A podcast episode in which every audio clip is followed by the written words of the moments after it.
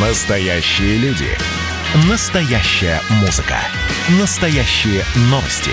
Радио «Комсомольская правда». Радио про настоящее. 97,2 FM. эм. «Война и мир» с Валерием Федоровым. Глава ВЦО подводит итоги дня и рассказывает о жизни во всех ее проявлениях. Возвращаемся в прямой эфир. Валентин Алфимов, Валерий Федоров, глава Всероссийского центра изучения общественного мнения. И к нам присоединяется зам руководителя Россотрудничества Дмитрий Поликанов. Дмитрий Валерьевич, здравствуйте. Здравствуйте, здравствуйте. Дмитрий Валерьевич, мы вас э, хотим э, для начала поздравить. Мы тут прочитали у вас в Фейсбуке, что вы получили высокую государственную награду, медаль да, ордена спасибо. за заслуги перед Отечеством.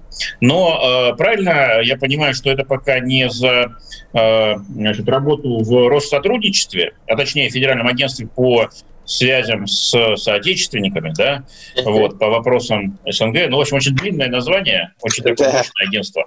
Вот, а за работу на предыдущем месте, то есть это э, волонтерская активность, благотворительная, да? Да, это за акцию «Мы вместе», собственно говоря, которую мы делали у ОНФ, Ассоциации волонтерских центров «Волонтеры-медики». Она, в общем, по стране прогремела и э, сейчас э, до сих пор э, как бы продолжается, и уже там количество людей, которым помогли, оно, по-моему, уже превысило там 5 или там около 6 миллионов человек за все это время. Вот. И вот, собственно говоря, за эту акцию действительно меня, меня и на, наградили. Но я чувствовал себя, как, знаете, как в этом как раз э, Шарапов, да, когда он пришел на этот день милиции, да, и Жеглов ему на звездочку показывает и говорит, вот когда у тебя будет Замур, такая звездочка, тогда, значит, так. Вот я понял, что надо как следует работать в Россотрудничестве, чтобы и там добиваться успеха. Но мы не сомневаемся, что все получится, хотя фронт работы у вас э, очень непростой. Э, давайте я скажу, как я это э, понимаю, а вы меня поправите, если я куда-то не туда, значит, за рулю.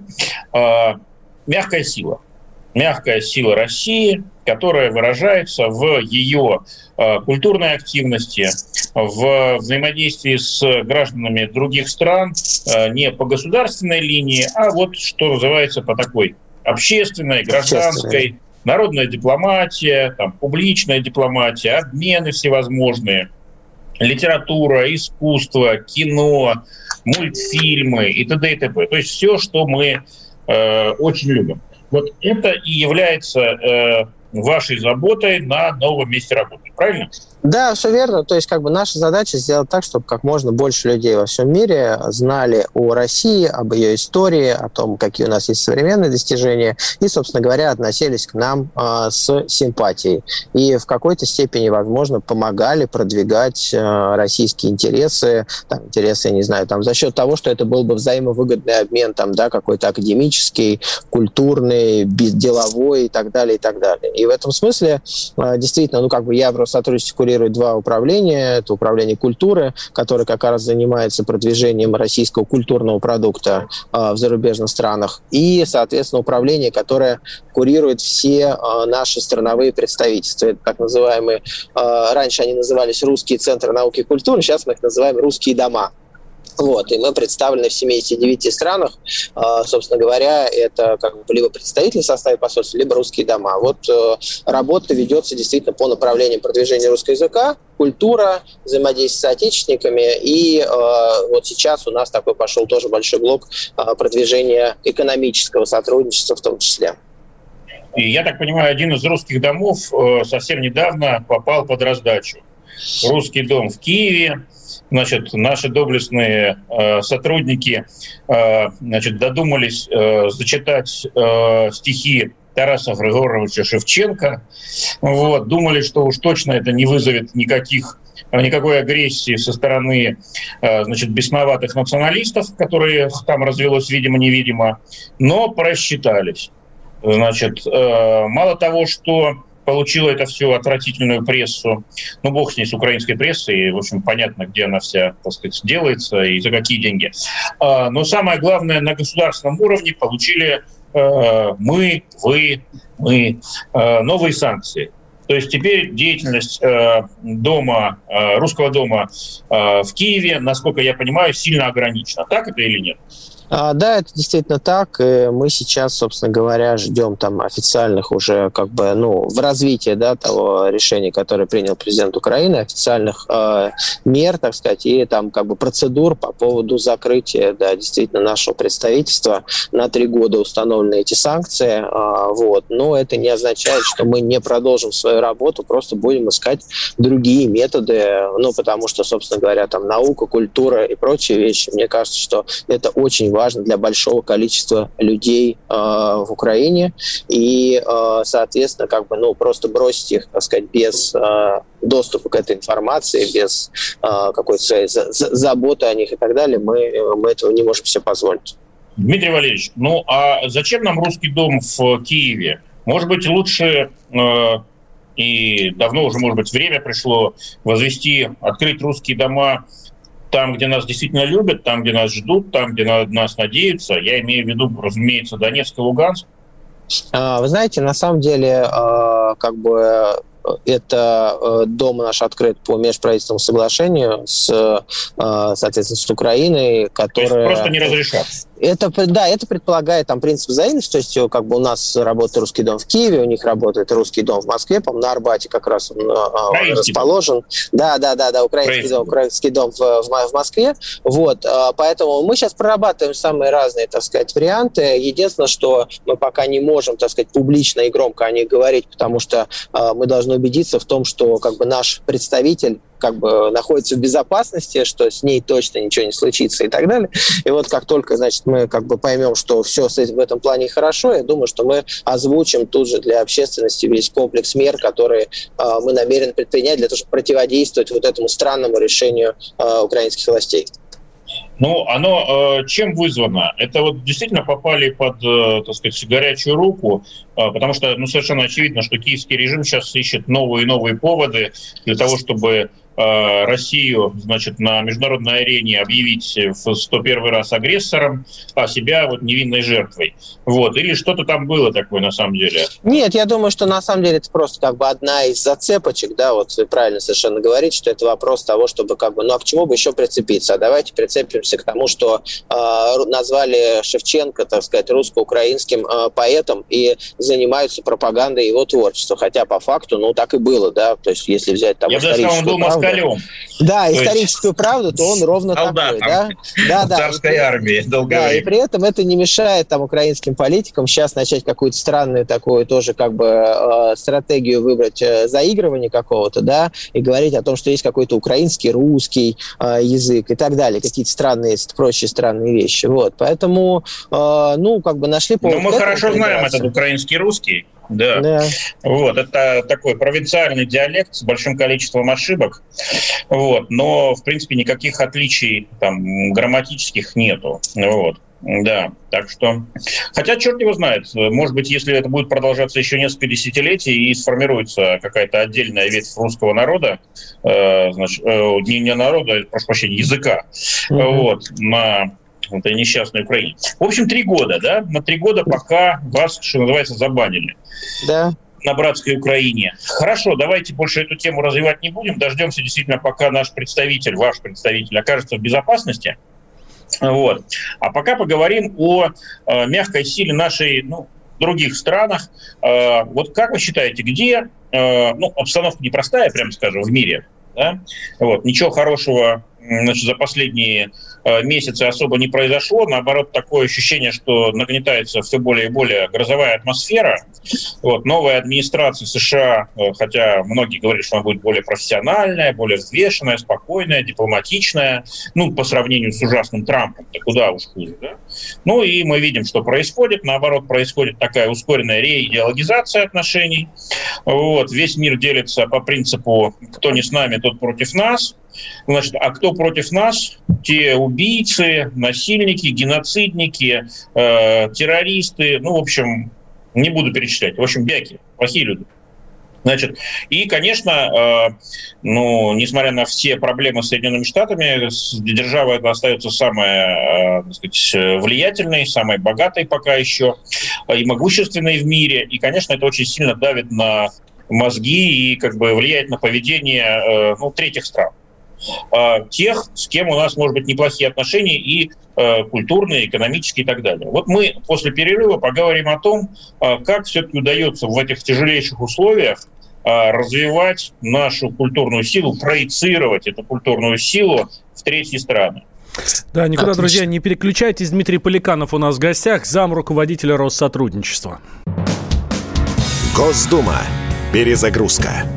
Ведущий Роман Карманов вместе со слушателями ищут кандидатов, которые достойны попасть в парламент. Аудитория радио «Комсомольская правда» — полноценные участники программы. В каждом выпуске вас ждет максимальное количество интерактива, звонки, сообщения, стрит-токи и, конечно же, голосование. Только слушатели решают, достоин ли кандидат работы в Госдуме. Все гости программы должны быть готовы к тому, что наша аудитория уже здесь и сейчас проголосует против них. Слушайте каждый понедельник в 7 часов вечера по московскому времени.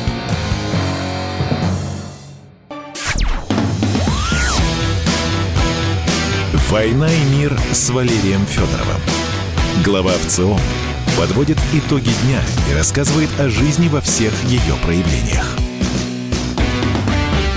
Прямой эфир радио «Комсомольская правда». Я Валентин Алфимов, рядом со мной Валерий Федоров, глава Всероссийского центра изучения общественного мнения. И у нас в гостях Дмитрий Поликанов, заместитель руководителя Россотрудничества. Про мягкую силу говорим. А... Да, но сам этот термин э, уже, если не ошибаюсь, там десятилетия два назад его ввел э, американский политолог как его, бог памяти, э, Джозеф Най. Най, по-моему, Най, Най, да, да, по-моему, Най, да. Да, да, вот. И, так сказать, смысл в том, что прошло время ну или, может быть, не полностью прошло, но все-таки э, сегодня в меньшей степени государство оказывает влияние на людей вот своими, так сказать, жесткими возможностями военными, Э, значит, финансовыми, а в большей степени, так сказать, завлекают, соблазняют людей. Других стран имеется в виду. А, ну, э, есть и другая терминология, скажем, э, бренд, да, бренд Америка, бренд Россия, бренд, бренд Китай. Вот. Есть даже интересная книжка очень Э, Стивен Анхальд ее в свое время написал, называется «Бренд Америка».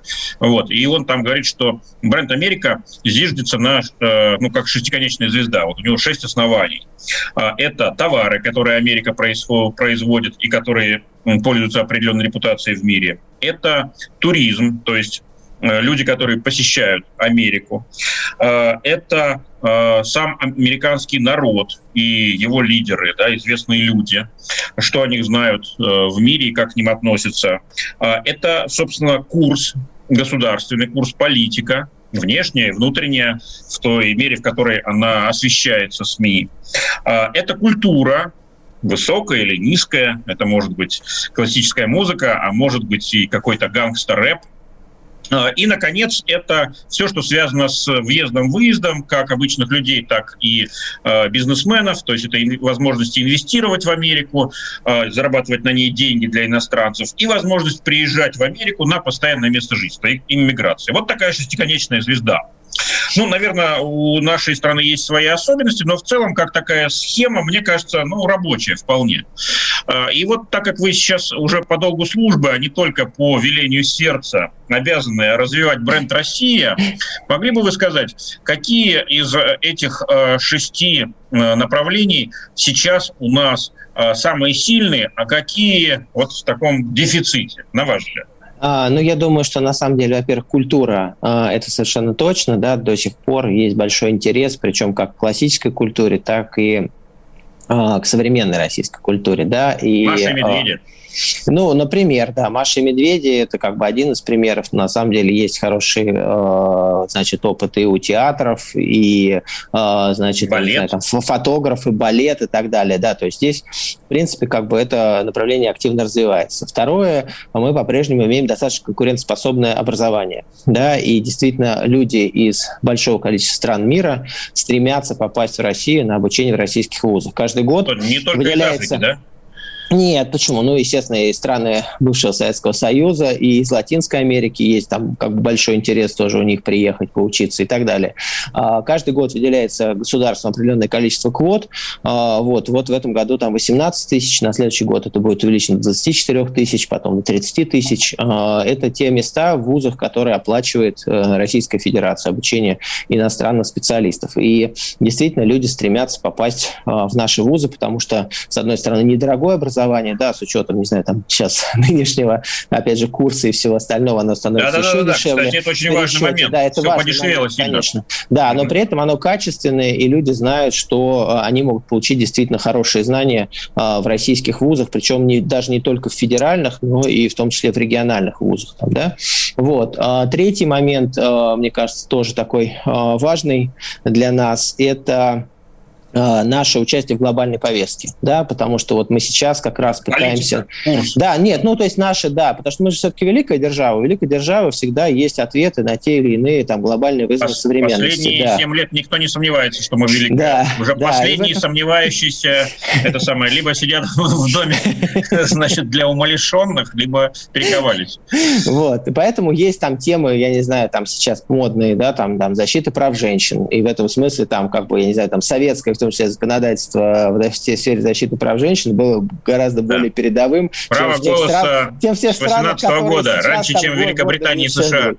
Да, или же темы климатической повестки, экологии и так далее. То есть вот это как бы история, мне Но кажется, тоже мы тут явно не лидеры. Все-таки э, мы скорее догоняем и пытаемся как-то встроиться в этот э, ну, значит, в- вагон. Вопрос, да, вопрос в том, что у нас есть на самом деле, да, как бы чем гордиться, в том числе в сфере там охраны окружающей среды, и это как раз вот еще один как бы вот этот угол, да, который, э, значит, если брать шестиугольники, пятиугольники да. и так далее, то есть мне кажется, природа наша это вообще мощный недооцененный бренд, то есть мы мало ее, условно говоря, в хорошем смысле слова продаем на внешней аудитории. То вот. есть на Байкал и... будем звать всех, да? Байкал, да, и развитие внутреннего туризма в этой связи мне кажется, тоже очень мощное направление хорошее. А с товарами как бы нам тут это самое, значит, а, что-нибудь продать бы за рубеж? Нет? А, товары – это отдельная история про продвижение российской, техно, российских технологий. Мне кажется, тоже как бы недооцененная история, потому что у нас действительно есть сегодня передовые технологии. Ну, вакцины лучший пример в этом смысле. А вот я предлагаю это нам правда. встретиться еще раз в этой программе и обсудить как раз уже вот эту тему технологии, медицину и, в общем, все, что у нас есть. Дмитрий Валерьевич, спасибо, спасибо вам большое. Спасибо, да. Спасибо огромное, да, Дмитрий спасибо. Валерьевич, за работу, которую вы делаете. И мы очень надеемся, что вас ждет успех.